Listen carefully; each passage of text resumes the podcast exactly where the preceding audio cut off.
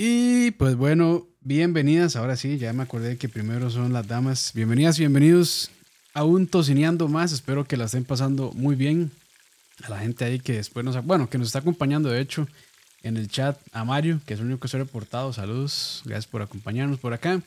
Y la gente que también escucha a través de Spotify, Apple Podcasts, lo que sea, donde consuman sus podcasts. Muchísimas gracias igual. Y como siempre, aquí estoy yo con Leo. ¿Qué tal, Leo?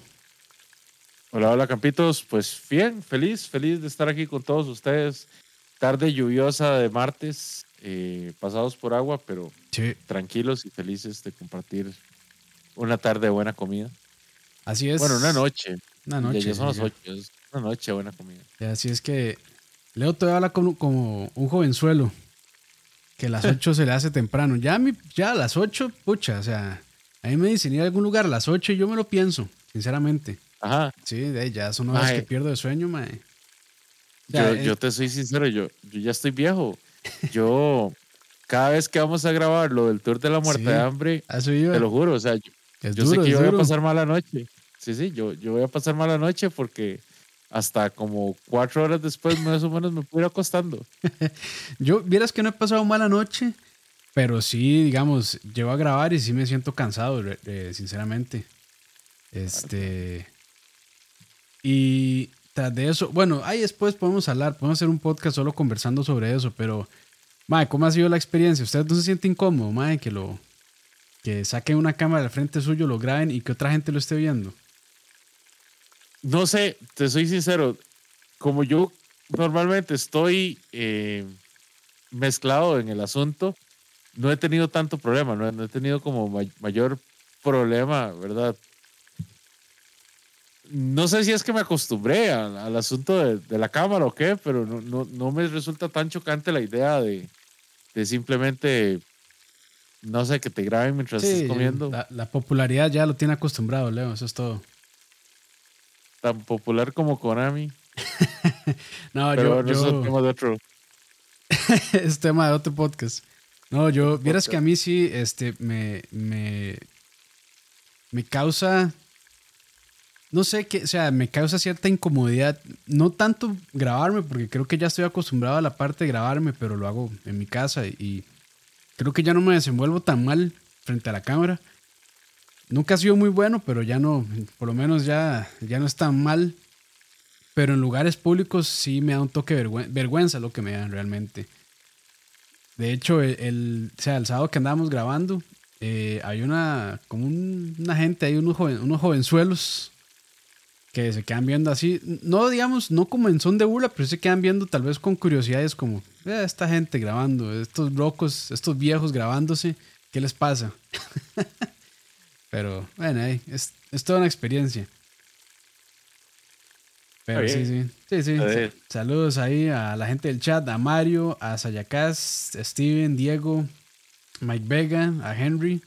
Gracias ahí por acompañarnos. Dice Mike, yo estoy esperando el sushi favorito de Campos, Nación Sushi. No, nunca. O sea, ya yo. Yo ya sé que ese lugar no es para mí. Y yo ya sé también que a mucha gente le gusta. Y yo ya sé también que, digamos, a. No solo a los ticos, en general a la gente le gusta como esos rollos enormes así. A mí no me gusta, entonces no es para mí. A mí se me hace o sea, antes lo hubiera despreciado, le hubiera dicho, ma, usted es un cochino por ir a comer ahí, pero ya no, ya ahora ya, creo que ya maduré y ya entiendo que las personas tienen derecho a estar equivocadas, primero que todo. Sí, sí, o sea, tienen derecho a estar equivocadas y segundo que, oye, gustos son gustos, entonces, pues, pues bien, pues bien, sí, sí. Pero bueno, como también tenemos derecho a hacer cochinadas en la cocina, ¿no, Leo? Así es, a eso es. a lo que, a eso es a lo que nos hemos pues tarde o temprano caído en algún momento cuando estamos empezando en la cocina y después volvemos a ver atrás y decimos, ¡y! ¿Cómo no me dio salmonela en ese momento? ¿Cómo no he muerto? ¿Cómo no he muerto por contaminación cruzada? Pero un montón de cosas, sí, este... Creo... Eh, bueno, sí, ahí justamente para introducir el tema, presentarlo más bien, eh, vamos a hablar como de costumbres que alguien en algún comentario de YouTube, y perdón que no recuerdo exactamente la persona que, me sugirió el tema y me pareció bueno. En algún momento pensé hacer un video, pero no sé si daba o no, no se me... ocurrían tantas cosas y después me puse a escribir junto con Leo y pues sacamos varias y tal vez sí lo hubiera podido hacer, pero creo que es un, es un tema que se da o que se puede conversar muy bien acá en Tocineando, entonces por eso se lo propuse a Leo y, y aquí estamos, entonces pues sí vamos a hablar tal vez no de cosas fulminantes o errores garrafales, pero sí de ciertas cosillas que o costumbres que a las cuales nos hemos acostumbrado, ya sea por cultura o, o, por ver a otras personas cocinar, que tal vez no sean las mejores prácticas, y otras que sí son algo peligrosas y no tan... O sea, que, que nuestras mentes tal vez no sean tan peligrosas, pero que sí lo son. ¿Cierto, Leo? Correcto. Sí es. Y la primera, y yo creo que la más básica, y no sé si en la que a veces más fallamos, es en el lavado de manos. Y cuando yo digo lavado de manos, no es solamente, bueno, voy a empezar a cocinar, me lavo las manos y me olvido de lavármelas nuevamente. No, es, es, una cuestión de un lavado constante durante todo el proceso y más, digamos, cuando se tienen que tocar comida que ya está preparada o manipular comida que ya está preparada y comida cruda, como por ejemplo carnes o proteínas crudas de cualquier tipo, ya sea res, pollo, cerdo, eh, cualquier otro animal. Entonces, este, creo que a muchas personas se, les va eso de estarse lavando las manos constantemente y es una costumbre que uno tiene que desarrollar. Y yo creo que en eso eh, lo mejor es ser bastante riguroso y, y hacerlo pues siempre, de cada, cada que se toque algo ahí, yo, yo personalmente casi que me lavo las manos siempre. Y es que el lavado de manos no es simplemente llegar y echarse agua después de cambiar o, de tocar otra cosa, eh, no es de que voy a echarle sal a la comida, entonces voy y meto las manos al agua y ya. No. O sea, el lavado de manos es quirúrgico. Usted tiene que llegar, lavarse las manos, tiene que echarse jabón antibacterial, eh, mezclar bien el jabón entre las uniones de los dedos, lavarse las falanges, lavarse por encima, lavarse por abajo Básicamente usted en el lavado de manos no debe durar menos de 15 segundos a 30 entre cada. Sí. Obviamente hay diferentes, hay diferentes cuestiones por qué deberíamos lavarnos las manos al manipular diferentes cosas cuando estamos preparando un platillo normal, ¿verdad? Eh, pero es algo que por cultura general no se acostumbra. Se acostumbra ver a las personas que están cocinando, que meten las manos en la sal, que meten las manos en el culantro, que meten las manos en esto, y, y todo lo mezclan así, a mano, a dedo, ¿verdad? Y ahí es donde, donde pueden haber muchos riesgos justamente por eso, que lo que, es, lo que se tiene que hacer es un lavado de manos práctico, aún más que utilizar sándwiches para cierta manipulación de ciertos elementos, uno debería lavar las manos. ¿Usar sándwiches o guantes? Dije sándwiches. Sí, me pareció que dijo sándwiches, pero guantes, guantes, ¿verdad? Me, traicionó el gordo interior, Bueno, no, sé, a mí, me pareció que dijo sándwiches, pero no sé si fue guantes. No, no, no, no lo, no lo. Es que estaba viendo un video hace un rato de unos sándwiches muy buenos. No, no, me refería a los guantes. Ok, ok. Eh, aún, más que usar guantes, lo que deberíamos tener es una cultura de lavado de manos sin ningún tipo de, de cuestiones, ningún tipo de, artefacto en las manos, ¿verdad? Ni anillos, ni relojes, ni nada. Sí, de hecho sí, Leito, sí dijiste sándwiches. ya, lo, ya lo confirmaron en el chat. Me da culpa, me da culpa. Ah, no, no hay problema. De me traicionó el gordo, me traicionó el gordo. De, hecho, e, eso de los guantes, y es, bueno, probablemente porque el canal no es, no es grande realmente. Pero este, yo creo que si este canal fuera más grande, probablemente más gente me reclamaría por no usar guantes. Porque si lo he visto en otros canales que son muy grandes y que les dicen, Mae, ¿cómo está tocando carne sin usar guantes? O porque no usa guantes para cocinar y cosas así. Y, o sea, personalmente, yo sé que, eh, no sé aquí en Costa Rica si la ley lo exige eh, a los restaurantes, pero creo que en ciertos países sí, entre ellos Estados Unidos. Este, y los guantes realmente no es que estén esterilizados, de hecho hay guantes que estén esterilizados, son más caros.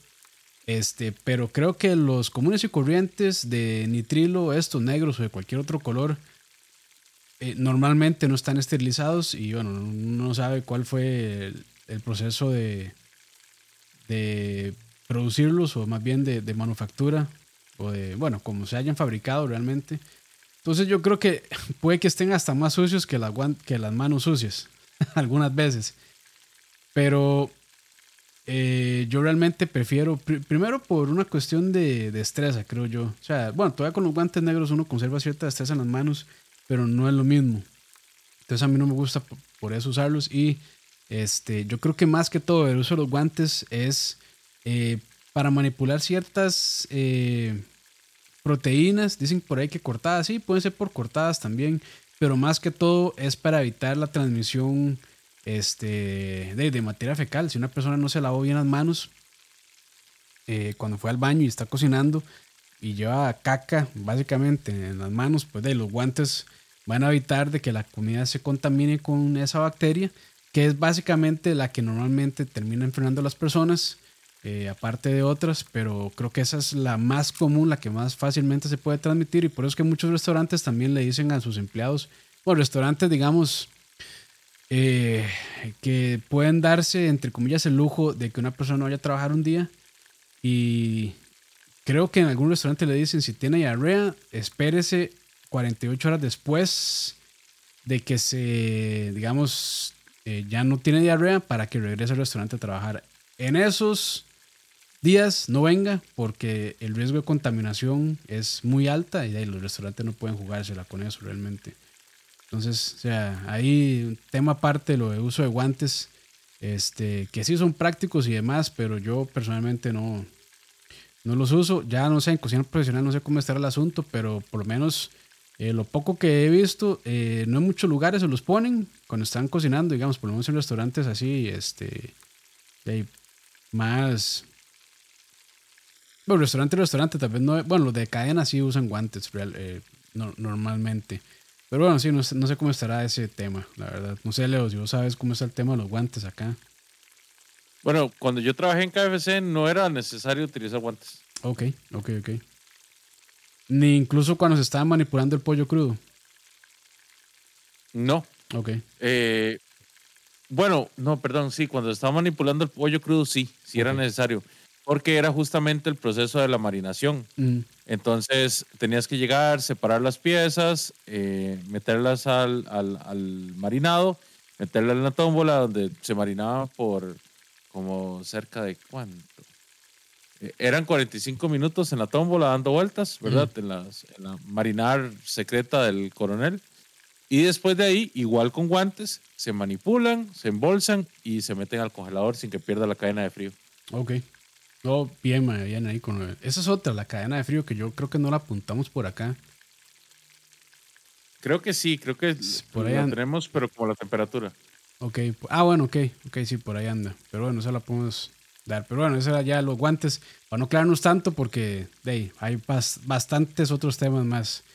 Eh, y bueno, uno de los temas, los que siempre se habla, yo creo que es la que más insistencia o la que más este, pues, se dice en cualquier lado, es lo de contaminación cruzada que leo ahí. No sé si quieres entrarle directo e indirecto. Mm, bueno, la contaminación cruzada es el asunto cuando empezamos a mezclar. Eh, bueno, el caso más fuerte que se me ocurre son las proteínas.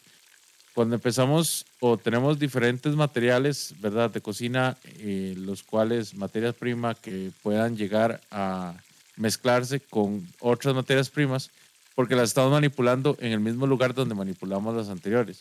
Por ejemplo, si tenemos una proteína de tipo pollo, entonces llegamos y la manipulamos y la marinamos y pasamos a prepararla, pero inmediatamente ahí, sin limpiar la superficie, eh, decimos, bueno, ahora vamos a hacer unos camarones y voy a hacer un mar y tierra y preparo todas esas proteínas ahí mismo.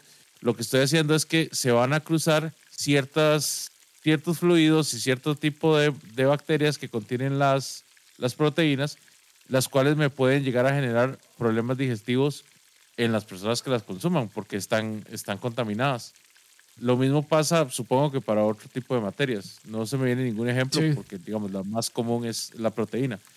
Pero eh, es, es algo de mucho, mucho cuidado, digamos. Han habido casos donde han habido infecciones estomacales tan grandes por infección por, por contaminación cruzada que la persona muere.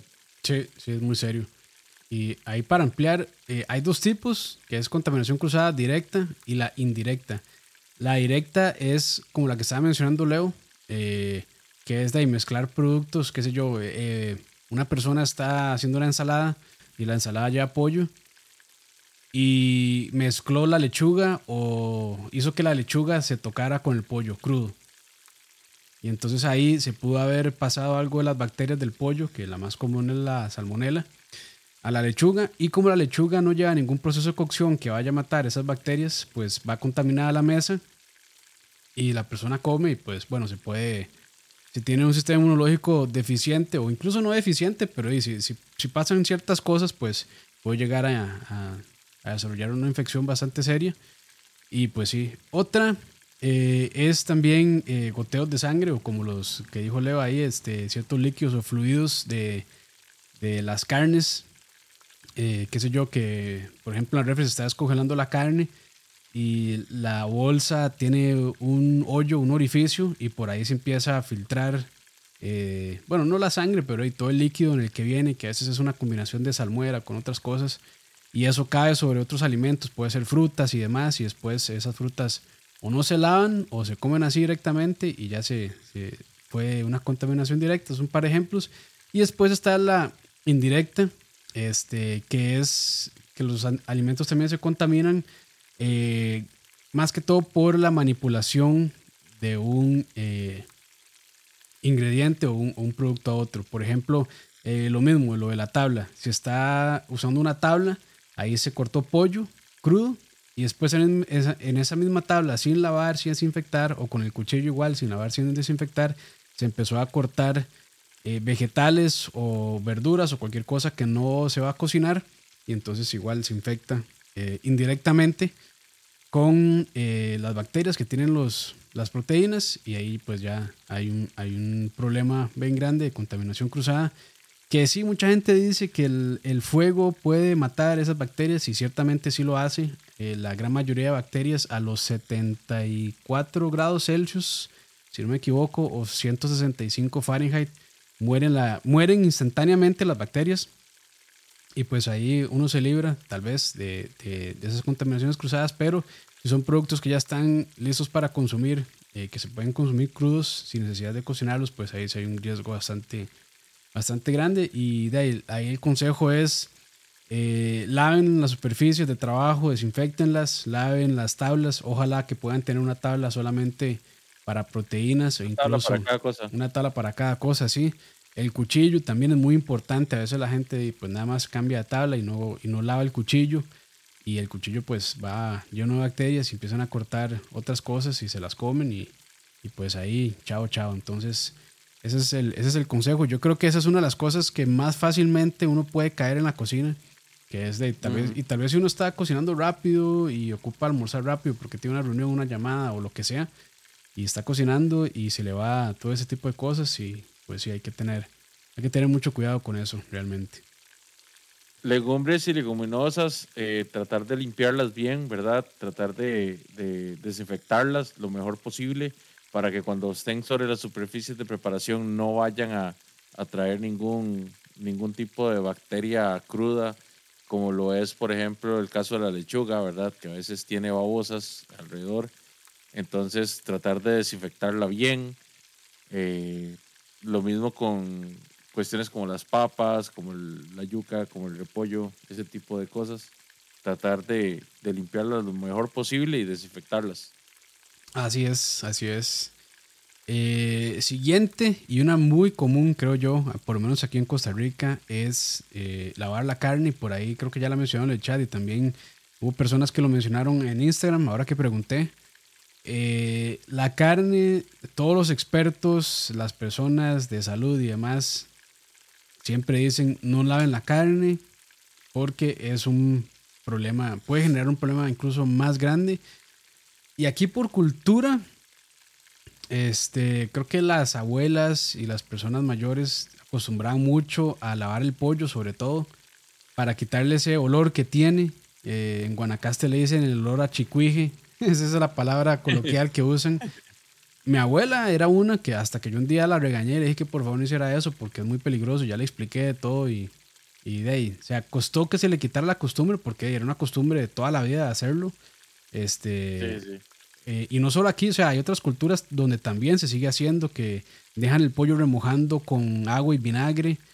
Y ahí es un problema todavía más grande. Primero porque lavan la carne y segundo porque dejan la carne este, a temperatura casi que ambiente.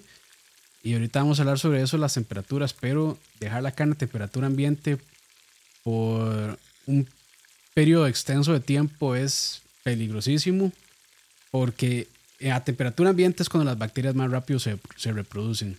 Entonces, este, ahí hay doble, doble peligro. Entonces, no es necesario. Eh, lo que hay que hacer nada más es cuando se está cocinando la carne, llevarla hasta la temperatura recomendada. En el caso del pollo es 74 Celsius, 165 Fahrenheit. Eh, en el caso de la carne, bueno, el caso de la carne es distinto realmente. La carne de res, eh, la carne de res sí puede consumirse a diferentes temperaturas. incluso, digamos, si la carne tuvo, aunque eso yo no se los aconsejo para nada, pero si la carne tuvo una buena manipulación y, es, eh, y, toda la cadena de frío se, se respetó eh, y la inocuidad también se respetó, se puede comer cruda sin ningún problema. Ahí es donde sale el famoso tartar de carne. Pero eso yo mm. sí no lo recomiendo realmente. Pero si ustedes están seguros de que la carne no se contaminó durante el proceso de cosecha, este, si nunca rompió cadena de frío y demás, se puede comer carne cruda sin ningún problema, pero tengan mucho cuidado y yo no se lo recomiendo. Incluso si ustedes confían del proveedor de sus carnes, este, yo sinceramente no lo recomiendo porque en la que se rompa alguna de esas cosas ya hay un riesgo bastante grande. Entonces, pues lo mejor es no comer la carne cruda y al menos sellarla. Ya con sellarla, pues este, el peligro de una contaminación, bueno, de una infección se reduce muchísimo. Otra cosa también, o sea, si ustedes están a punto de consumir una carne y esta huele mal, no crean que por lavarla o, o, sea, no sé si es que tal vez quieren quitarle la, la, sangre o alguna cuestión así, de que, de que están haciendo un favor, no, o sea, más bien es un indicador de que tal vez esa carne no debería ser consumida. Correcto. Entonces, lavar la carne no es una, no es una buena opción. No, no es una opción del todo, sino... Porque hasta podría indicar que en algún momento se rompió la carne, la cadena de frío y ya empezó la, descomposición más bien. Sí. Y ahí, me imagino que muchos saben qué es cadena de frío, pero bueno, cadena de frío es que la carne nunca estuvo expuesta a una temperatura por debajo de los, no recuerdo cuál era la temperatura, pero creo que es, o sea, nunca estuvo más bien por encima durante todo su proceso, desde la cosecha hasta que se compró Nunca estuvo por encima de los 3, 4 grados Celsius, si no me equivoco. Entonces esa es la famosa cadena de frío que todo, desde el desposte hasta cuando se estuvo empacando, hasta cuando se estuvo transportando, cuando se puso en el estante del supermercado, de la carnicería, siempre estuvo a una temperatura mínima por debajo de los 3, 4 grados Celsius. O sea, aquí sí estoy bateando la temperatura, pero eso es básicamente la cadena de frío que en ningún punto estuvo expuesta a temperatura ambiente. Y bueno, yo no sé si ustedes han visto en las famosas carnicerías de pueblo que a veces llegan y bajan este, el, la vaca, bueno, el, eh, ahí las partes de, del medio, ¿cómo es que le dicen? La media, media carril, ¿cómo era que le decían? Media, siempre me da la palabra, pero bueno, ahí que llegan con el chancho y se lo montan al cerdo, al, cerdo, se lo montan al hombro y lo pasan ahí, se lo ponen en la, en, la mesa del carnicero y el carnicero la deja ahí unos 20 minutos, la empieza a destazar y después ya finalmente la mete a la refrigeradora. Eso es incorrecto, pero es, un, es algo muy común. De hecho, en México hay un mercado enorme donde la carne está expuesta por horas a, digamos, a temperatura ambiente. A mí eso sí me da un poco de miedo, pero si ustedes han comido tacos en México, es muy probable que toda la carne que se hayan comido estuvo o quebró cadena de frío en algún punto. Entonces, probablemente. entonces, pues, este, de ahí, ahí, sorry por agüivarlos, pero así es. Dice, esa carne que no está en cadena de frío se puede identificar, sea bosa, un color variado, olor. Eh, o sea, ya para que el aspecto de la carne se vea muy mal, es porque ya está mala. O sea, si ustedes la agarran en el supermercado y la carne se ve como verdosa o babosa o tiene muchas burbujas el empaque, ya eso, chao. Este, pero normalmente es el olor el que, el que delata. O sea, y la carne no debe tener ningún olor. O sea, bueno, sí tiene un olor, pero es muy sutil, es muy suave. No debe ser ni ácido, eh, ni rancio, ni extraño. O sea, tiene un olorcillo, pero no es. O sea, por lo menos hay gente que sí, tal vez le, le, genera un poco de. ¿Cómo decir, Leo? De. Resistencia. Sí, de rechazo, de rechazo. Pero a mí no tanto, pero sí, la, carne. O sea, la carne, para usted sentir olor, tiene que realmente acercarse a la nariz para sentir ese olor de la carne. O sea, si usted la pone en su, en su mesa o en donde esté trabajando y le llega olor, eso ya es porque está mal.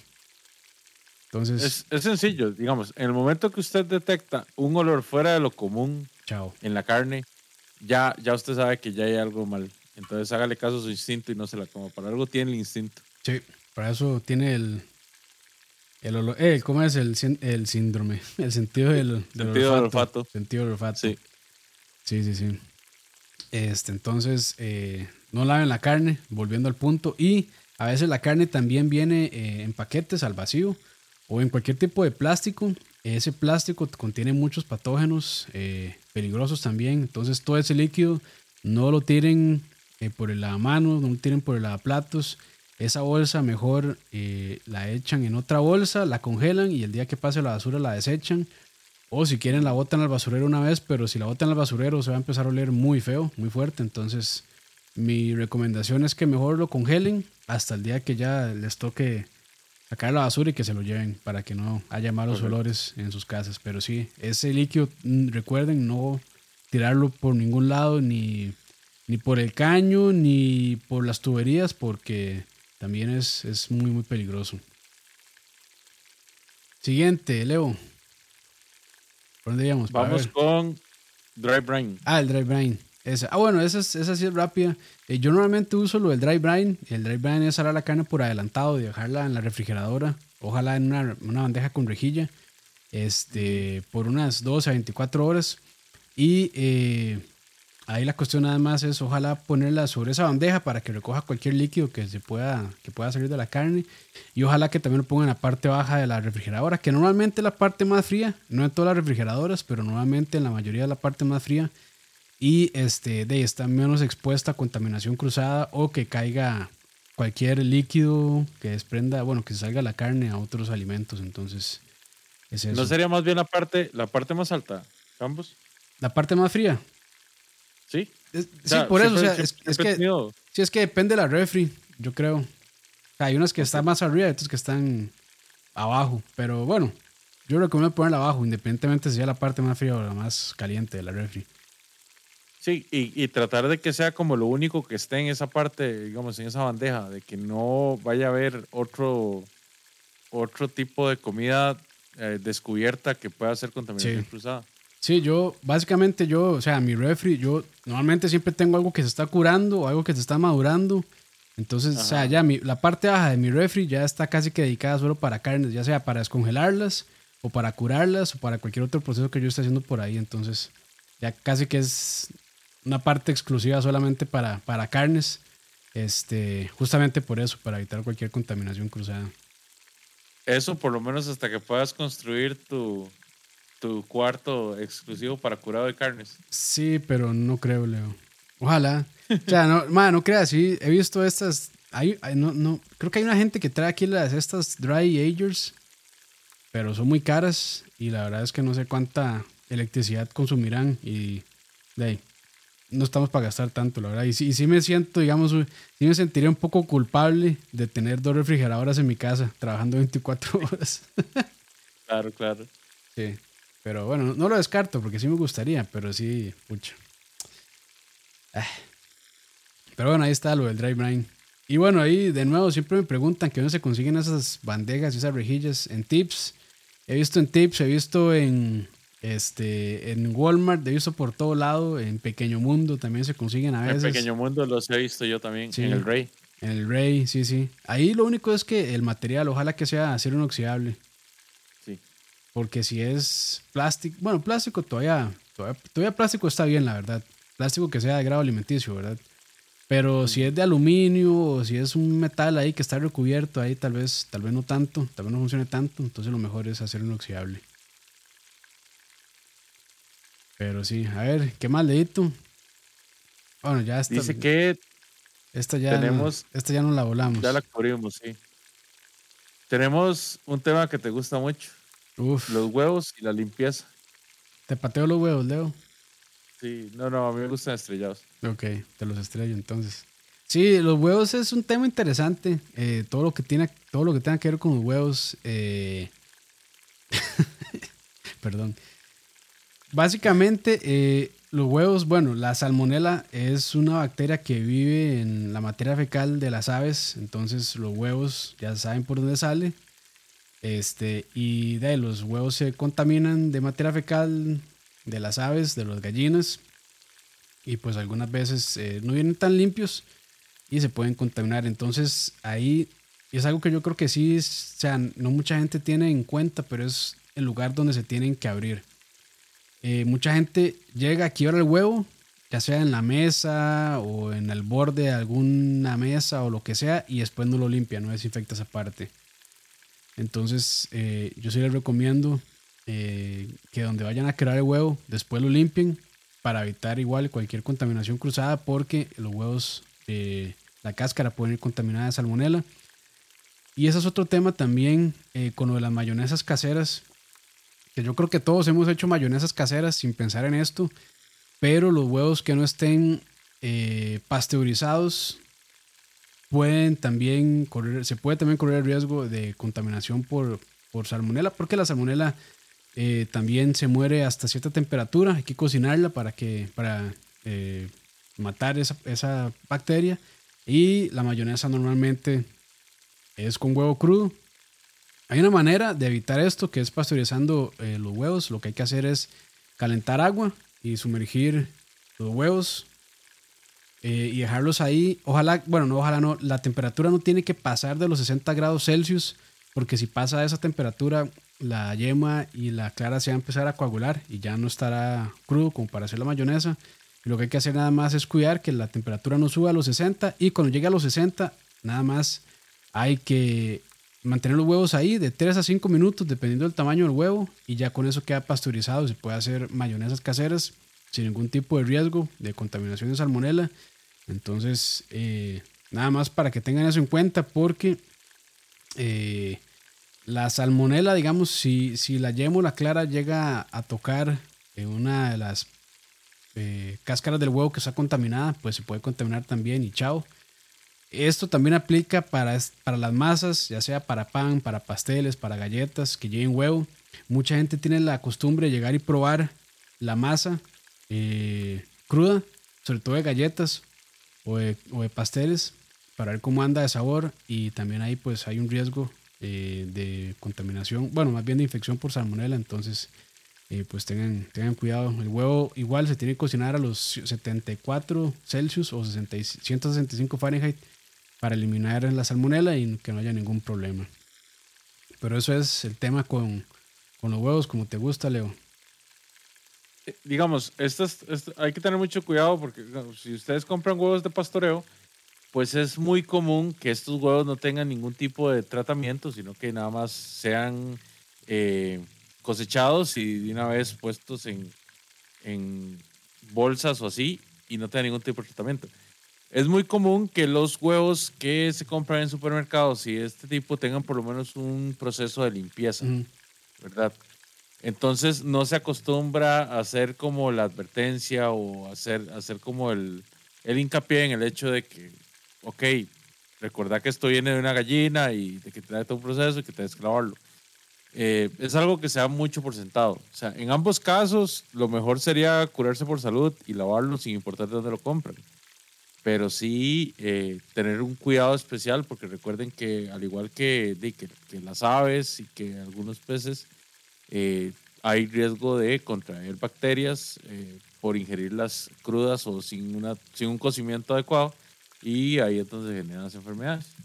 Ahí, hay, una, hay una pequeña excepción. Si ustedes vienen en Japón, no se preocupen porque Japón sí tiene un sistema súper riguroso con la producción de huevos y en Japón se puede mandar el huevo crudo como te gusta sin ningún problema. Porque sí son. Ah, no, no, no lo sabía. Sí son estrictos. Creo que en otros países también, pero Y Japón está a la vanguardia de eso. Japón sí tiene un sistema súper estricto para la producción de, de, huevos.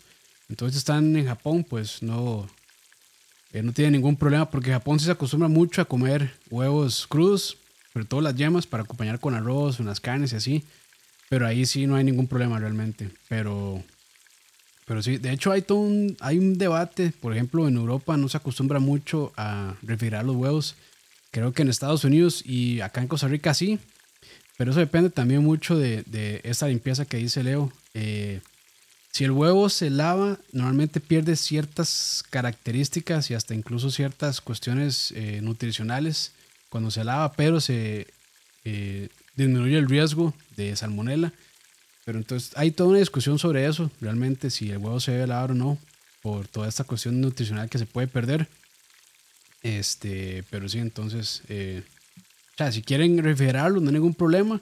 Pero creo que aquí en Costa Rica eh, se puede mantener a temperatura ambiente sin, sin problema realmente. Es, creo que es algo también bastante cultural. Pero sí, ese es el, el, toque con las latas, don Leo. Eh, con los huevos. Con los huevos, sí, perdón. Estaba leyendo la siguiente. es que, es, es que digamos, si, si es algo con lo que hay que tener mucho cuidado, en especial ahora que está como tan de moda, pues irse por el lado artesanal y si van a consumir huevos de pastoreo, tener presente que sí. Antes, antes que todo, hay que tener ese cuidado. Sí, si ustedes tienen un negocio y quieren hacer mayonesa casera, sí, tienen que pasteurizar los huevos porque no pueden exponer a sus clientes eh, a, un, a una infección. Eso sí es muy, muy serio. O sea, yo creo que son pocos los restaurantes que pueden sobrevivir a, digamos, a que haya un brote de infecciones. Recuerdo que hace años hubo uno acá en Costa Rica con la princesa Marina. Ellos sí lograron sobrevivir, pero bueno, es que es una franquicia que está bastante posicionada. Pero recuerdo que fue el local de la sabana que hubo un brote bastante serio. No sé si fue de salmonela o algún otro. Creo que no fue de salmonela, creo que más bien fue de, de otra cosa. Pero oye, igual fue una infección estomacal. Y sí, me acuerdo que esa vez llegó a las noticias y todo. O sea, Canal 7, Canal 6 este asunto. Y ese local de la sabana, si, no, si mal no recuerdo, creo que sí cerró. Creo que sí cerró, pero el resto de locales siguieron operando. Pero sí fue, sí fue ahí. Sí, fue un golpe, golpe fuerte, claro. Sí, claro. Yo recuerdo que yo, yo iba mucho a la Princesa Marina y eso me hizo, me hizo volverme más receloso, claro. Sí. Me, costó tiempo volver, de hecho. Esa Yacasca está ahí. Ah, bueno, ahí, pues sobrevivieron. Pero sí me acuerdo que sí, sí les dieron duro. O sea, sí, sí la sufrieron. Sobre todo, sobre todo por eso, porque se hizo muy. O sea, llegaron. Cuando ya llega algo a los noticieros, pucha, ya es porque sí es, bastante seria la cosa, pero sí. Eh, por Tenemos un par de preguntas. Sí, sí, sí, a eso iba, de hecho. Este, vamos a ver por aquí. Ok, dicen Tomás Evans Dien, lavado de un molcajete. Bueno, aquí en Costa Rica no es tan común el uso del molcajete. Eh, pero yo diría, o sea, así a, batazo realmente que si está, si está molcajeteando o procesando alimentos ahí que realmente están bien desinfectados, que se lavaron bien, que normalmente el molcajete, por lo menos en el caso de México, se utiliza para salsas, aunque también he visto que se usa para otras cosas, como para hacer aguachiles o ceviches. Este, pues normalmente lo que se usa ahí es para vegetales y verduras, entonces si están bien desinfectadas, eh, no creo que es, o sea, siempre tiene que ser riguroso realmente, pero no tiene como que desinfectarse, qué sé yo, como con alcohol o, algún desinfectante o algo así, tal vez con agua caliente y una buena lavada, con esponja y jabón, detergente. Yo creo que, bueno, perdón, jabón lavaplatos creo que sería suficiente. No sé, alguna otra cosa ahí, Leo.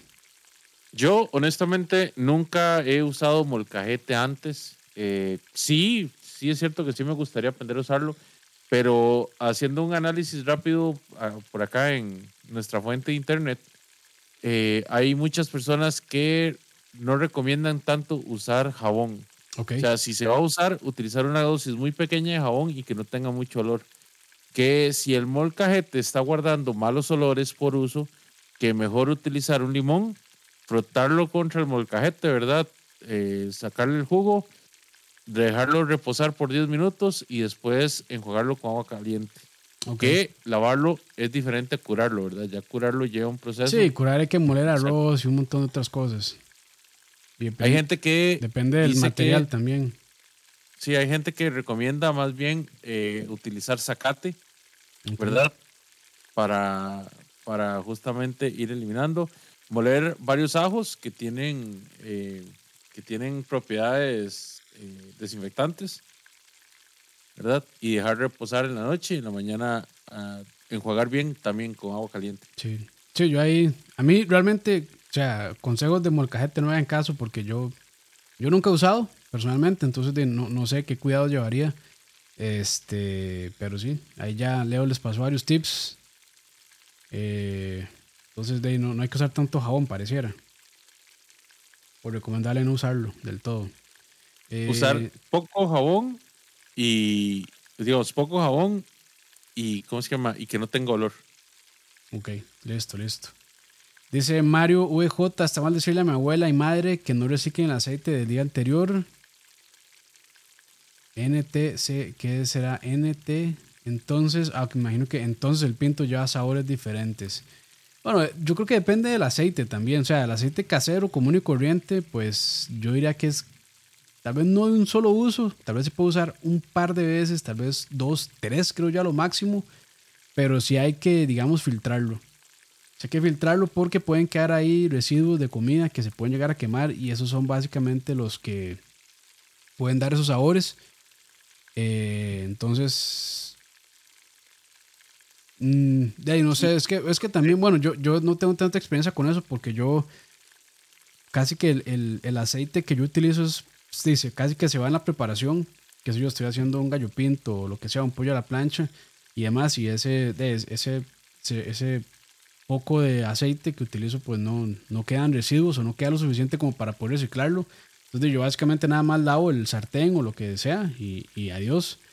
Pero si es para freír, así, en fritura profunda, si es aceite común y corriente, sí, yo creo que he leído por ahí que se puede reutilizar, pero sí hay que filtrarlo. Justamente Yo nunca he sido partidario, la verdad, de, no, no, no. reutilizar el aceite, porque siento que eso, pues, más bien genera, genera más, más grasas malas, grasas trans. Aunque la verdad sí, el aceite se puede llegar a oxidar. Exacto. siento que es, muy, es dañino. Todos los aceites tienen un grado de qué tanto calor soportan. El, punto de si estamos hablando, Sí, exactamente. Si estamos hablando de un, de un aceite que no se quema a tan, tan, alta, tan alta temperatura como por ejemplo el del maní, podría ser un aceite que se podría reutilizar tal vez unas dos o tres veces, si fuera el caso, ¿verdad? Si fuera necesario. Pero un aceite de canola o un aceite de, no sé, mm, digamos, un aceite de, soya, por ejemplo, siento que, que no debería tener como tanta reutilización. Disculpe. Ojo, ojo, ojo, salud. Listo, gracias, gracias. sí, ah, sí, pero hay aceites, digamos, ya los que, los que se usan a nivel industrial, como en restaurantes como McDonald's y demás, que sí se pueden utilizar un par de veces, pero eso ya son aceites especiales realmente, que están hechos para eso, para uso pesado. Y el, el que, el de uso hogareño que se compra en supermercado, ese sí, yo, como dice Mario, mejor dígale a su abuela y a su madre que, mejor no, porque si el aceite se empieza a oxidar, eh, es, es, es, dañino para la salud realmente. Entonces, que, no hagan eso. Por, salud, que no hagan eso mejor. Eh, dice Thomas ahí. si no pasa, si no pasa como las sodas, la soda de cierta institución donde yo laboré, que comienza con I y termina con Entel, que uno pedía pescado y sabía huevo uno pedía fajitas de res y sabían a huevo. Uno pedía un sándwich prensado y sabía huevo. Todo sabía huevo. Y, el huevo sabía pescado. sí, sí. Son de, son, eh, como esas empanadas de soda que le saben a todo a uno y es básicamente por eso. Porque seguro están, están friando con manteca. Y la manteca que va, la manteca de un solo uso. manteca vegetal. Eh, lavado de tablas de madera y la humedad. Eh, las tablas de madera, yo sinceramente, yo uso en el canal, pero es una cuestión de estética. Yo, digamos, para el día a día, yo utilizo tablas de plástico. Justamente por eso, porque la madera al ser porosa, pues eh, se puede eh, llegar ahí a, guardar patógenos y bacterias peligrosas.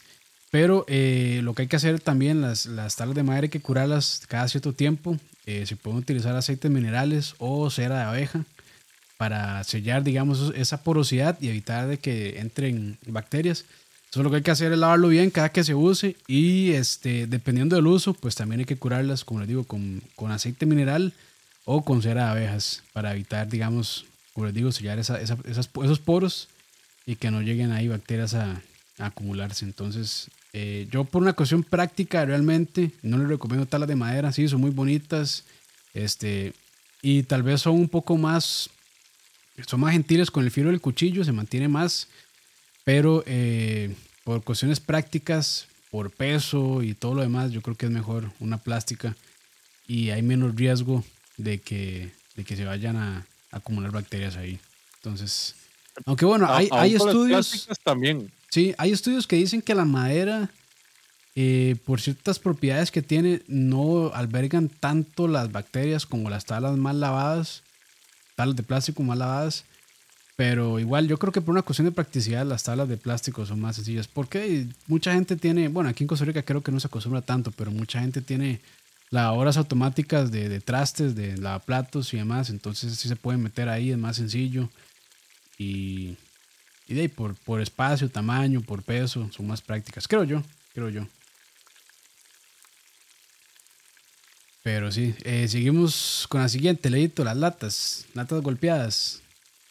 Pues pucha, y es que con las latas golpeadas, ¿en, en qué supermercado no se ha encontrado unos latas golpeadas, verdad? Sí, y no, no estamos hablando de, golpecitos, sino de camanances. Sí, ya golpes duros, fuertes. Sí. Hay que tener mucho cuidado con eso. O sea, cuando ustedes vayan a comprar enlatados, tengan mucho cuidado. Revísenlas bien, que no, están, que no estén dañadas, que no estén golpeadas, que no tengan ni un picotazo de nada así mínimo. Tienen que estar en perfectas condiciones. Porque una lata golpeada es muy peligrosa. Igual, eh, una lata golpeada o perforada también eh, aunque sea súper pequeño, eh, puede meterse por ahí una bacteria y contaminar los alimentos dentro. O bueno, dice también que aparece herrumbre. Aunque yo creo que ya las latas realmente por dentro actualmente están recubiertas con un plástico para evitar eso y que se rumbren por dentro, pero puede pasar también. Puede pasar. Entonces, este, sí, latas, latas abolladas, perforadas o que estén hinchadas, nada, no las compren. Este, incluso más bien deberían reportarlas. Yo me he encontrado ya latas así y las reporto, se las llevo al, al o sea, me las llevo y llego al cajero y les digo, oye, esta lata está dañada, no, no se puede vender. Y seguro me dicen, ah, este hijo de puta zapazo. Pero. No, no, no. Dios guarde, más bien les estás, les ahorrando una posible demanda. Sí, claro, claro. Entonces, este, yo sí les recomiendo eso. Si encuentran una lata, o se les, si se les cayó una lata, este, de ahí, pasen por la pena de pagarla y después la desechen o, o se la llevan al cajero y dicen, ay, esta lata está golpeada, no se puede vender. Eh, porque sí es muy peligroso realmente. Y hay gente que de nada más llega y echa el carro y no se fijan, pero eso sí es, es muy peligroso. Entonces mi recomendación es cuando vayan a comprar enlatados, nada más revísenlas bien. Sí, estoy de acuerdo. Lata golpeada en descuento. Tienen que tener cuidado porque en realidad que una lata esté golpeada puede decir que hubo una ruptura, o, sea, que puede haber una ruptura y que ya lo que contiene, ¿verdad? Que puede tener meses ahí. Ustedes recuerden que los alimentos enlatados son de larga duración en, la, en, ¿cómo se llama esto? En almacenamiento. Entonces, es un producto que tiene muchos preservantes, tiene muchas, muchas cuestiones adentro y en el momento que entra aire, pues pierde ese sello, pierde toda esa cuestión y también se, se empieza la descomposición mucho más rápido que, que algo fresco. Sí, sí, sí. Entonces hay mucho cuidado y ojo con esas latas. Siguiente, ¿qué dice? Comenzar la cocción en el microondas cuando se descongela. Sí, hay muchas, muchas personas que, ¿verdad? Comienzan el proceso de descongelamiento de las proteínas, eh, ya sea con agua caliente o con el microondas. Y hay que tener mucho cuidado con eso, porque eso puede empezar el, el ¿cómo se llama esto? El, proceso, de, proceso de cocción en las proteínas. Y ustedes saben, ¿verdad?, que el momento que se empieza la cocción, se tiene que mantener una temperatura en ascenso hasta llegar a un punto exacto donde ya la, la, proteína esté cocinada, ¿verdad? Si ustedes empiezan en eso y luego interrumpen y, viene a, a, temperatura ambiente, porque ya se descongeló, y luego le pasan a cocción, no estamos seguros si vamos a, a lograr matar con esa temperatura todas las bacterias que pudo haber desarrollado por haber empezado la cocción y haber quedado interrumpida. Sí. Y bueno, yo, o sea, en cuestiones científicas no sé qué tan correcto sea descongelar el microondas, la verdad. Yo creo que no se lo recomendaría, justamente por eso que acaba de mencionar Leo. Y la manera más sencilla y para mí correcta es igual mantener la cadena de frío. O sea, si ustedes saben que quieren comer carne mañana, pongan a descongelar eh, ya sea el pollo, la res o lo que sea. Bueno, lo mejor realmente, siempre se puede, yo entiendo, es eh, de pues no congelar la carne. No por una cuestión de inocuidad o de higiene, sino por una cuestión de la calidad de la proteína. Cuando una proteína está descongelada y se congela, pierde ciertas propiedades, sobre todo en la cuestión de textura. Eh, va a ser un poquito más dura, y demás, eh, porque los congeladores caseros, los, que, los de las refrigeradoras que tenemos en nuestras casas, son muy ineficientes, son muy lentos.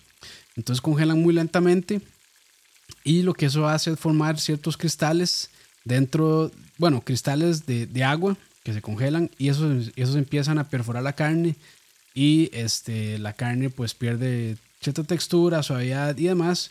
Entonces, eh, no es, no es lo ideal, pero yo sé, como les digo, yo sé que no siempre se puede, entonces tienen que descongelar, nada más pásenla a, como les mencioné ahora, la parte baja de la refrigeradora o alguna parte donde no haya contaminación cruzada de la refrigeradora y la dejan ahí eh, de ahí la cantidad de tiempo necesaria hasta que se descongele eh, completamente, que yo creo que por ahí, no, me acuerdo muy bien cuánto era, pero dicen que es como 12 horas por cada kilo de carne, más o menos por ahí anda el, el tema de, de descongelar.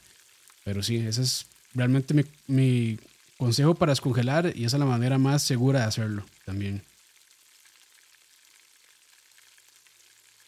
Dice Henry, les tengo una buena, el descongelado óptimo de una proteína grande como un brisket. La corta versus la rápida. Bueno, ahí diga cuál es la corta y cuál es la rápida.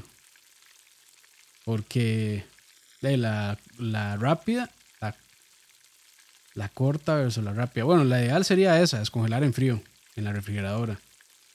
La rápida me imagino que es de descongelar a temperatura ambiente, que es muy peligroso. Y la corta y no sé cuál será la verdad. Entonces ahí cuéntenos Henry cuál es.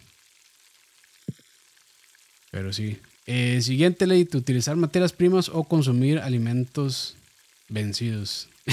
Eh, esta, esta, pues, hey, esta es básica y mucha gente a veces se le va. O sea, quien no ha estado cocinando y de repente llega y usa un condimento o otro tipo de materia prima que ya está vencido y que de, te pone te pone mil olores feos y o colores extraños te queda así les pasó y es desde condimentos hasta la misma proteína hasta ciertos granos o inclusive verduras, ¿verdad? Que pueden estar pasadas. No es simplemente llegar y leer la etiqueta para ver cuándo vence algo, sino es también tener como, como ese cuidado, ¿verdad? Yo conozco personas y esa persona, bueno, que yo conozco se llama Lina, que dice, ah, no, se venció la semana pasada, todavía está bien. Sí, sí, sí, sí, yo he escuchado esa, esa, cuestión. No, no, pero es que le ponen una fecha. Las, regañadas, las regañadas que le he pegado dice, no, no, no, está bien todavía. Bueno, yo le digo, yo lo veo bien. Yo lo veo bien, suele bien. Bueno, ahí vaya, coma, muérase. Así de sencillo. sea, por, por, algo las cosas tienen una fecha de vencimiento, no se la jueguen, no se la jueguen. Pero bueno, sí. no, yo creo que así pasa. Es que también, o sea, creo que pocas personas se fijan en, eso. O sea, cuando ya abren una lata de, atún, bueno, la del atún no tanto, pero qué sé yo, una caja de leche o lo que sea. Y pocas veces nos, nos fijamos en la fecha de vencimiento, pero sí es muy importante eso. Todavía, todavía con la leche vos tenés muchos indicativos, digamos. Se, eh, se puede poner, tener mal olor, se puede cortar, etc. Así, La, la, echa en el vaso y lo que le sale natilla. Mira, los, con los embutidos. Eh, yo tengo conocidos que han trabajado en supermercados que ellos mismos me cuentan que a veces los, los, los empacados, que normalmente trata de revisarlos porque a veces les ponen sellos sobre la, sobre mm. la fecha de, de, vencimiento. De vencimiento. Esto pasaba mucho antes, que la fecha de vencimiento venía en una etiqueta como, como de precio. Ahora, tienen, ahora vienen grabados. Sí. Ah, ya salió. Ahora vienen, Dice el vencimiento, dice Lina, el vencimiento está sobrevalorado. Bueno, ahí. Nos vemos en Montesacro. Saludos, Alina. Pero sí, este, entonces de no, tengan mucho cuidado con eso, respeten las fechas de vencimiento. Si ya algo venció, pues, o sea, yo, yo sé que, o sea, todo esto de que botar comida es pecado, pero de también este, bueno, sí, también. O sea, si quieren encontrarse con Dios antes de tiempo por no pecar, bueno, ahí está bien, adelante. sí, sí, sí.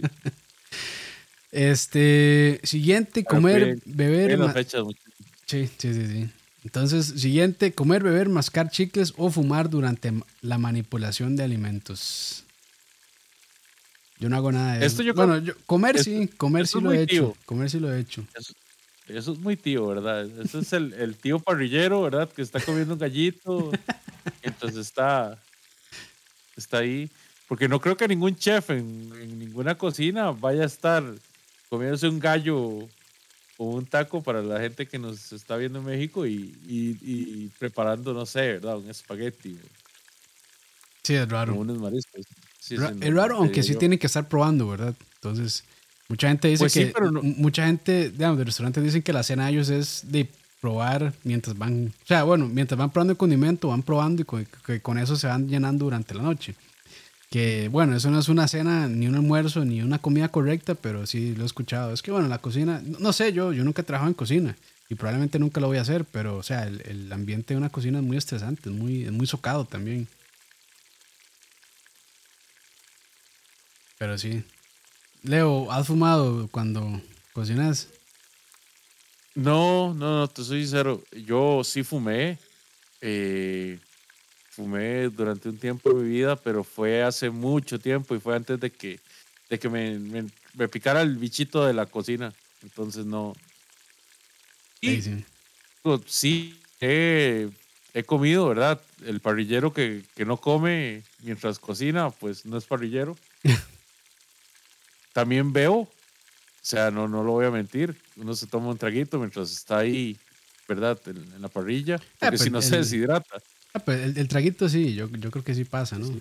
está bien. Mascar chicles, no, la verdad no, no, hace mucho que dejé de, comer chicles como tal. Y no, como te digo, fumar no. Pero sí, así son, sí son básicos en una cocina. no vas a hacer eso mientras estás cocinando. Dice Manuel Sánchez que si chuparse los dedos es de cochinos. Eh, depende de lo que, depende del tipo de dedo que esté chupando, yo creo. Si es el dedo sin uña, pues bueno, eso es otro tema. Perdón. Censurado. Aquí Ahí está ya. Lo tenía apagado. Ahí está, ahí está. Lo tenía apagado, pero ahí está ya.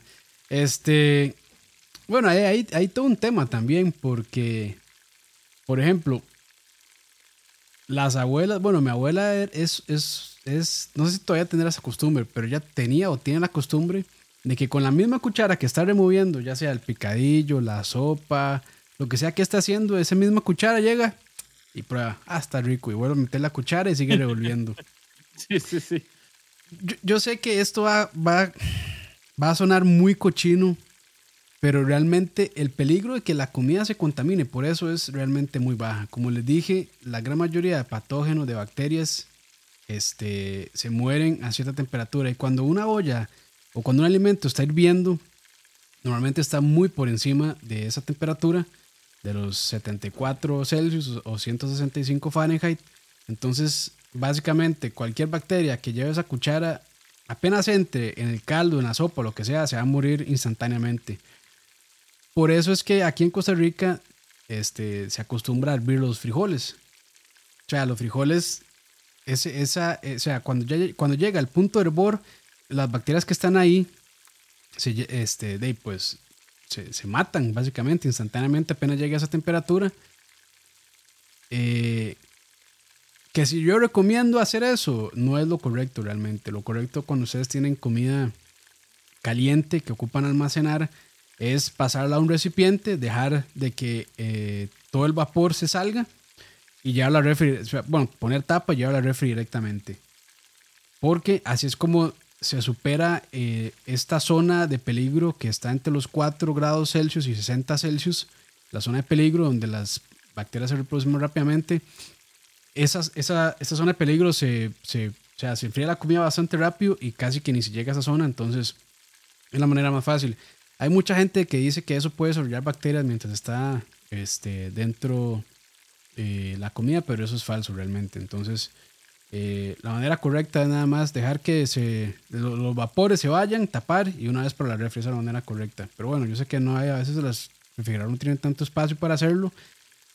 Pero este, ese es mi consejo realmente para ese tipo de cosas. Yo lo que, lo que he escuchado al respecto es justamente lo de que si vos, digamos, haces ese tipo de cosas, puedes dañar el refrigerador porque estás metiendo algo muy caliente.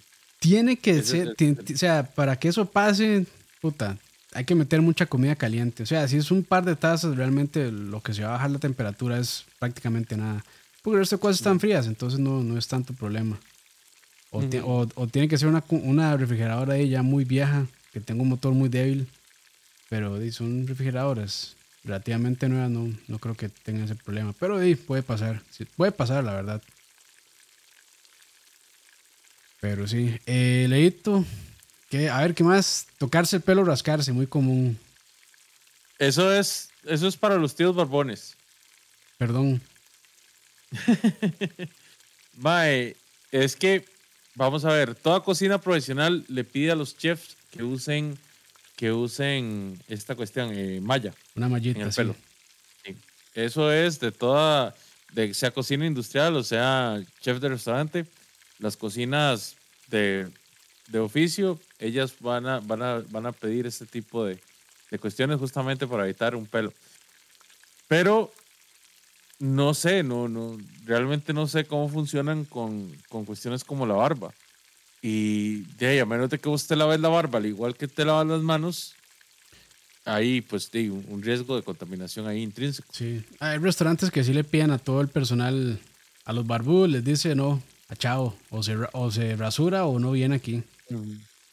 A como allá hay restaurantes muy hipsters de que los, los chefs son barbudos, entonces de ya les vale. Eso siempre me recuerda el meme, sabes que la comida no va a estar tan buena cuando... Guantecito de, guantecito de nitrilo, barba, tatuajes y estas cositas para poner los tacos, así esos que son como una tablita, así. que son como un triangulito. Que son como un triangulito, así, esos ya, ya, ya uno sabe que la comida va a estar bien fea cuando llega, cuando pasa eso. Pero sí. O sea, no sé, realmente, yo creo que depende mucho de la cocina también y el chef, este, qué tan estrictos sean. qué tan estrictos sean. Eh, esta que yo estuve batiéndole antes a Leo, lo que es llevar paños colgados en la cintura. Esa, dale, Leo. Ya, no, voy a discutir, no voy a discutirla mucho, pero dale, dale. No, no, no, de, tu punto. Mi punto es que normalmente en esos paños la gente se lava las manos, se seca las manos con ellos, manipula otras cosas y el paño anda a la intemperie, rozando superficies, ¿verdad? Cayéndole cosas diferentes, que no es lo mismo a tener, pues, de, pues eh, toallas para secarse en una zona distinta donde no, donde no están a la intemperie como tal. Pero Campos, vos tenés un punto válido. No, no. no, no, bien, bien. O sea, no, de hecho sí. Bueno, si, si, si usted es un cocinero y ya toda la noche con el mismo paño, pues hay un problema, ¿verdad? Porque si ese paño ya se va a estar ya súper sucio. Pero si es una persona que te usa el paño ya, o sea, ya cuando o sea, ha pasado unos, no sé, una cantidad de minutos y lo cambia, yo creo que no hay tanto problema. Pero sí lo que dice Leo tiene mucha razón. O sea, si están ahí con el mismo paño toda la noche, ese paño ya va a estar lleno de bacterias y pues sí, eh, ahí sí puede haber, digamos, peligro de contaminación cruzada, sobre todo si está en la parte de, manipular alimentos que ya están esos para consumir, como ensaladas, verduras y demás. Entonces, pues, pues sí, no, Leo, sí, sí, tiene toda la razón. Pero en cocina sí es muy común ver a los, a los cocineros con paños colgados, sobre todo en el delantal.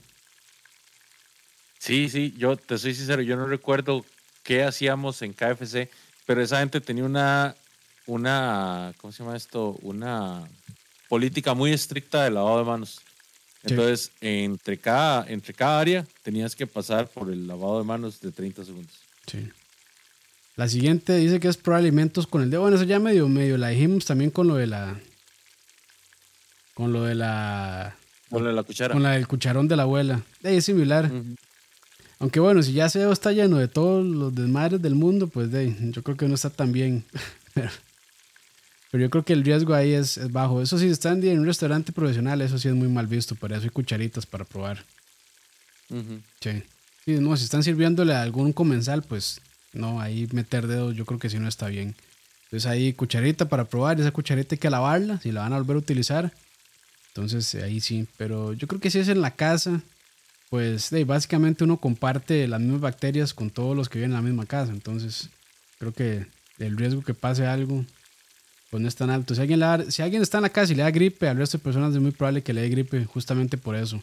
Y no solamente porque compartieron comida, sino porque se hablan en la cara, se estornudan a la par o, lo que sea. Entonces, pues, venimos. Es que sí, en, cocinar en casa y cocinar en cocina profesional, de ahí, creo que hay diferencias bastante grandes, bastante marcadas. Cuando ustedes tengan un, familiar que, sea muy descuidado con, sus hábitos de higiene y ese tipo de cosas y tengan que compartir con ellos, pónganlos a ver eh, bacterias, ¿cómo era? Eh, bacterias asesinas era. me suena, me suena. Creo que se llamaba bacterias asesinas y verán cómo se les quita. Sí, sí, sí. Eh, de hecho, hay una. Hay un anime muy bueno que se llama, creo que es Body at Work.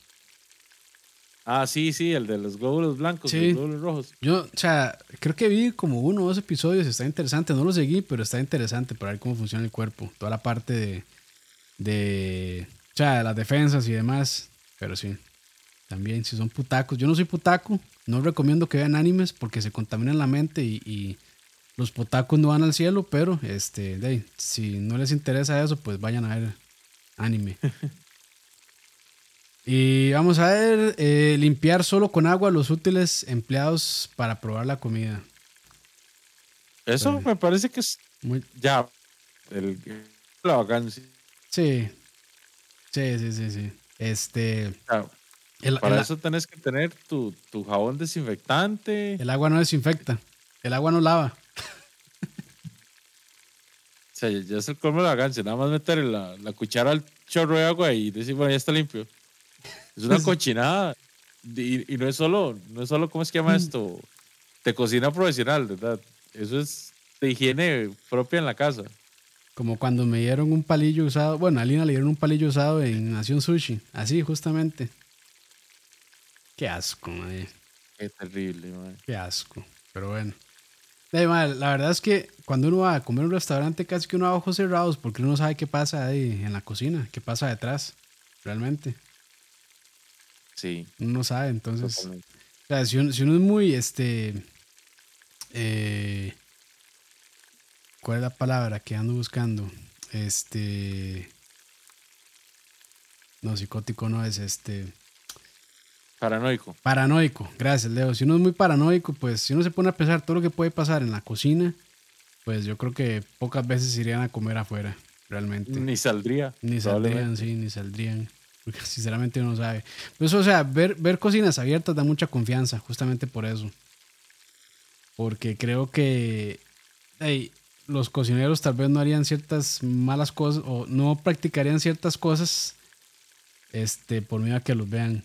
Entonces, creo que sí se esfuerzan un poquillo más, pero detrás, detrás de la puerta, quién sabe cómo será el asunto.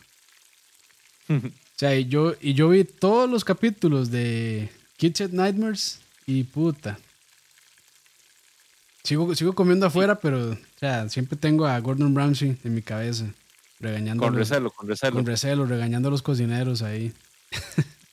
Recuerdo un episodio donde un está cocinando un pollo y lo tiene ahí en la tabla, lo agarra, se da la vuelta y se le cae al suelo. Y el malo lo agarra y vuelve a tirar al sartén.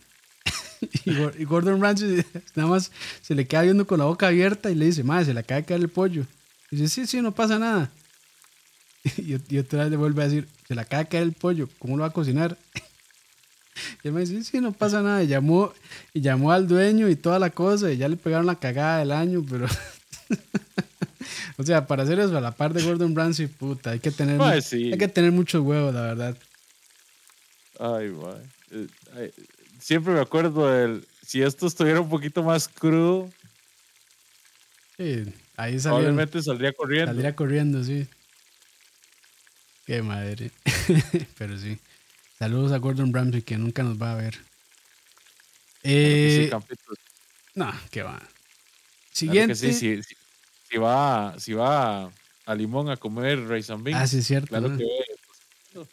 Bueno, yo ya soy popular, mae, Leo, debo decir. Este. ha sido popular, brother. No, pero ahora más. Mae, porque. Este, debo decirle que mi. O sea, lo más exitoso que he hecho en mi vida está a punto de llegar al millón. Bueno, no está a punto, pero está cerca de llegar al millón de reproducciones, Leo. Éxito. El hack para huevito, ahí en Instagram, por si quiere ir a echarle un ojo. Es una estupidez, man. Duré cinco minutos, bueno, diez minutos haciendo esa vara, man y se volvió tendencia. Me da, me, da, más risa porque he visto gente que no tiene nada que ver con tocineando ni con, ni con recetas compartiendo la hora en historias de Instagram. sí, sí, yo, o sea, yo no sé ahí qué pasó, pero bueno, ahí los dioses del algoritmo me, me o sea, se apidaron de mí. Muy bien, muy y bien. empezaron a hacer esa vara. Pero bueno, ahí no, gracias. si les dio gracia, pues bien, pero me da, me da mucha gracia que realmente a veces yo me siento, madre, grabo el puto video, duro 12 horas cocinando un bendito brisket y después duro 4 horas editando el video y nada. Y saco una vara ahí que duré 10 minutos haciéndola y, se vuelve, entre comillas, viral, porque no sé si será viral realmente ahorita en estos tiempos, pero por lo menos sí, significativamente muchísimas más reproducciones de lo que normalmente algo que yo hago tendría. Pero bueno, si lo compartieron y dieron like, muchas gracias. por ejemplo, hay programas de estos que me parece que son bastante instructivos, poca gente los ve, pero bueno. La idea es compartir lo poquito que sabemos, así que, todo bien, todo bien. Siguiente, dejar paños sobre mesas de trabajo. Ah, es que este sí. sí, le, doy toda la razón, los paños son un criadero de bacterias. Toda la razón. Sí, va de la mano con lo, con lo otro que decíamos, digamos. Sí, sí, sí. Si vas a andar un paño, tenés que tener mucho cuidado y aún así siempre va a estar expuesto. Ya con solo una, una persona que traiga una bacteria, ya inmediatamente ese paño se va a contaminar. Oye, o sea, a temperatura ambiente, mojado, que también, o sea, que esté mojado, que haya agua, eso también proliferan las bacterias. Entonces, sí, no, Leo, toda la razón, la verdad. O sea, los pañitos, ojalá de, lávenlos en cloro, si pueden. Este, una vez que ya de, estén lo suficiente, o sea, ya un paño que esté oliendo, no deberían usarlo, sinceramente. Correcto. un paño que ya huela o que ya esté estilando agua, ya déjenlo un ladito o, o pónganlo a remojar en detergente, en cloro, lo que sea, y lo lavan. Porque si ya un, paño así ya no, no, es apto para uso. E, este es bien común, dejar cubiertos en el interior de los recipientes. Más cuando uno viene al trabajo, ¿ah? Eh, y, y mira, y es vacilón porque inclusive aún cuando vos compras comida y casa para llevar. Mucha gente, inclusive así, deja los, los, cubiertos dentro de los recipientes. Hay gente que hasta los bota con todos los recipientes. sí. Sí, sí, yo a veces me he encontrado, o sea, se me olvidan cosas en la refrigeradora que yo los abro y despiden esa patada de olor y ya no di con todo el tarro para la basura y lo que tenga adentro y, y, desinfección de la refri y todo porque sí es peligroso. Esa es otra, hay que, muchachos también, hay que limpiar la refri de vez en cuando. Mucha gente no limpia la refri y una refrigeradora sucia también es un creadero de bacterias. No, o sea, no, tan rápido, pero sí, pues limpian la refri de vez en cuando. Sí, pero digamos, no, es como que van a limpiar la refri. O sea, no es como que la refri la van a dejar y la van a limpiar cada cinco años, ¿verdad? No, no. O sea, tiene que ser regular, o sea, por lo menos, de, no sé, una vez al mes, diría yo. o sea, yo, no sé cuál será el tiempo recomendado de, limpieza de refri, pero, o sea, también, o sea, no se les olvide limpiar la refri. El horno también de la cocina hay que limpiarlo de vez en cuando. Este, de todo, donde ustedes cocinen, todo eso hay que limpiarlo. No, no crean ese cuento de que el, fuego mata todo, porque no necesariamente. Pero bueno. Eh, secarse las manos en el delantal o en los pantalones. También, una cochinada. Misma historia, muchachos. Tanto el delantal como los pantalones, en especial los pantalones, porque a veces uno sale de la misma cocina y se mete a otro ambiente que inclusive no está tan esterilizado, no está tan cuidado en la desinfección, va a jalar y va a recibir todo ese tipo de bacterias y ahí se quedan ellas pegadas, ¿verdad? Sí, sí, sí, sí. Eh, similar también, llevar pulseras o anillos. Esto, de hecho, eh, viene más que todo por, la, por lavado de manos. O sea, al lavar las manos, por más buen jabón que nos pongamos y todo, este tipo de cosas pues están expuestas afuera y, y empiezan a guardar y almacenar humedad, la cual prolifera el, el crecimiento de bacterias en ellos. Sí, sí, también ahí. Mejor, si van a cocinar, yo creo que lo mejor es remover todo eso. De hecho, o sea, en cocina, lo primero que le dicen a uno es quítese todo. Pulseras, a veces hasta los aretes les hacen quitarse a las personas que usan, que usan aretes.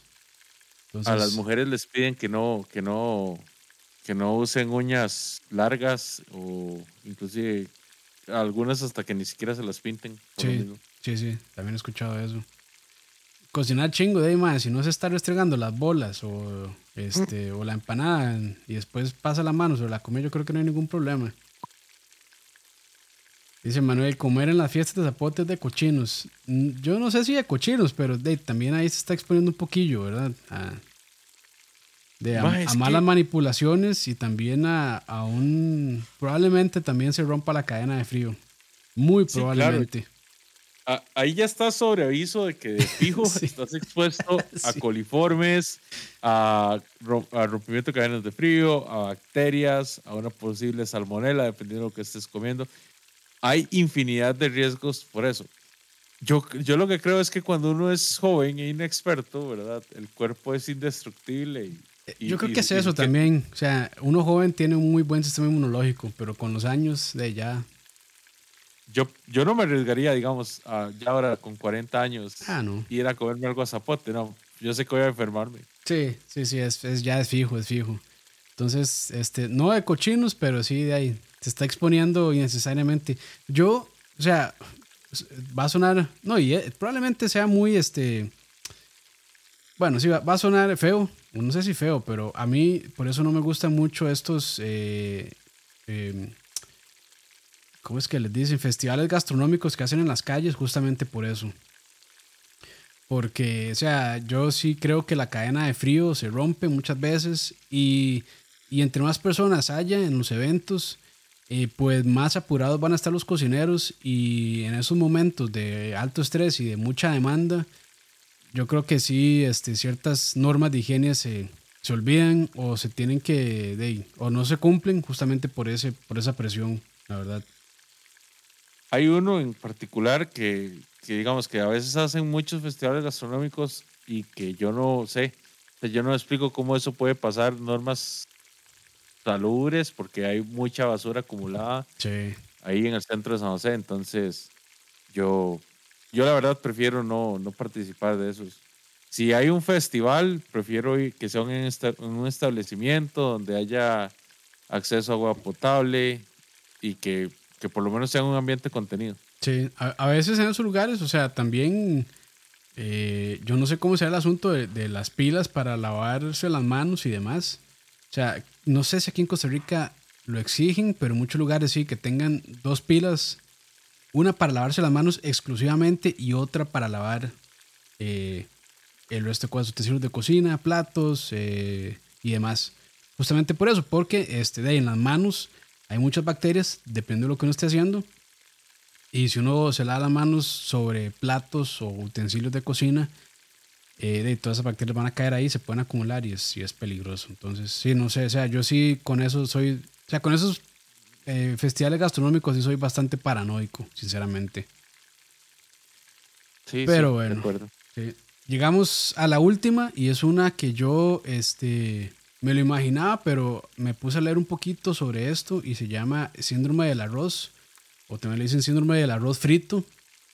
Y es este, básicamente el arroz a temperatura ambiente desarrolla una bacteria que se llama Bacil, Bacillus cereus, no, Bacillus cereus, perdón, o sí, cereus, que en, puede provocar diarrea y vómito o en casos ya más graves y un poco más, este, eh, sí, más graves y que no sea tanto eh, hospitalizaciones. Y básicamente es que el arroz, eh, cuando está en esta zona de peligro que yo les mencioné, entre los 4 y 60 grados Celsius, empieza a desarrollarse esta bacteria, que en forma de esporas también. Y bueno, el arroz se puede contaminar. En Alemania, de hecho, hubo un brote bastante grande en una escuela, si no me equivoco, donde hicieron budín de arroz con arroz del día anterior que no habían refrigerado correctamente y ya esa bacteria se había, eh, bueno, había proliferado en el arroz. Y el problema de esta bacteria también es que resiste mucho a las altas temperaturas. Entonces, ni siquiera cocinándolo nuevamente eh, se puede eliminar esta bacteria. Entonces hay que tener mucho cuidado porque yo sé que aquí en Costa Rica se da mucho de que el arroz se deje en la olla arrocera durante toda la noche y pueden correr ese riesgo realmente. Y por eso es que le dicen el, el síndrome del arroz frito, porque normalmente lo que se hace con ese arroz del día anterior es, bueno, en el caso de nosotros gallo pinto, o ya sea el que dicen arroz a la jardinera, o arroz pringado, también lo dicen en algunos lados. Entonces, o sea, yo sí les recomiendo no hacer eso.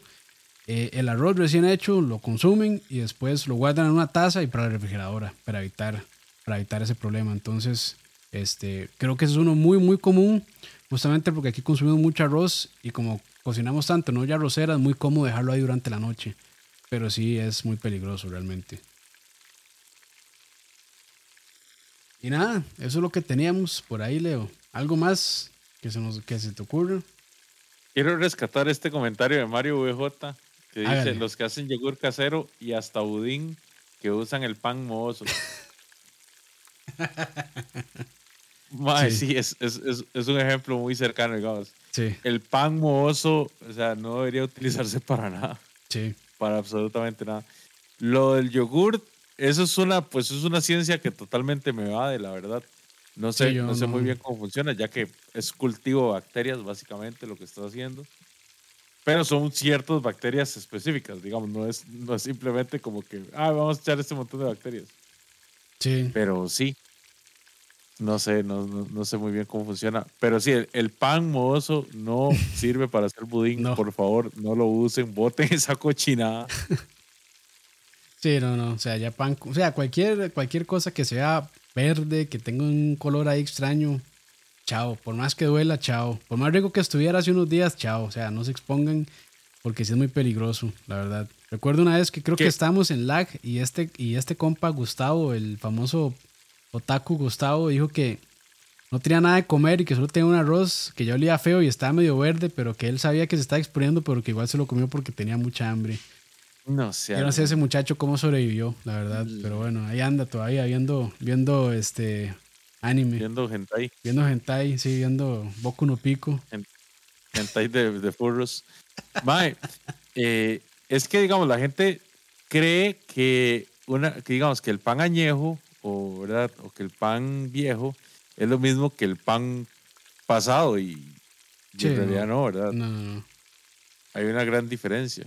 O sea, y el, y el pan añejo se usa en el budín no porque le dé ningún sabor ni por ningún tipo de cosas, es para, para gastar el pan. Ese era, como, el, como el plan. O sea, el budín perfectamente se podía hacer con otro, con pan fresco, otro tipo de pan fresco, sí, que, que, no habría tanto problema. Sí, en las panaderías hacen budín justamente por el, con el pan que no pudieron vender del día. Esa es, esa es la teoría, ¿verdad? Quién sabe si, si lo, lo, hagan así. Este. Pero sí, el pan. O sea, por eso es que se hace el budín, básicamente, para no perder ese pan que no se vendió durante el día. Entonces, al día siguiente, ellos, bueno, todo el proceso, lo hornean y, y lo venden. Pero sí, o sea, no deberían usar eso. algo bueno del, pan de masa madre es que al tener una acidez bastante ácida, aguanta más tiempo en descomponerse. Entonces aguanta como unos 5 o 6 días sin descomponerse. Pero bueno, estoy hablando de panes, digamos, que se hacen este, caseros, ¿verdad? Porque bueno, si ya nos vamos a los, a los del mundo, esos duran como dos semanas, pero bueno, es porque le echan un montón de cosas, entonces por eso aguantan un poco más. Pero sí, el pan casero este, no aguanta tanto y menos si no está enriquecido, porque normalmente las grasas también ayudan a que eh, el pan perdure, perdure más tiempo. Pero bueno, eso es lo que teníamos. Yo creo que, bueno, ahí está Mario, creo que él fue quien había sugerido este tema. Entonces, pues muchas gracias por darnos el tema. La verdad es que muy interesante, fijo. O sea, hay muchas, muchísimas más cosas que podríamos mencionar. Pero bueno, ya llevamos casi hora y media y hemos dicho pues varias cosas ahí. Creo que consejos bastante útiles. Leo, ¿qué, qué, opinas? Que se cuiden, muchachos. Si van a sacar el tiempo para cocinar, háganlo bien, háganlo rico, mm. pero o sea, siempre tengan en mente, ¿verdad?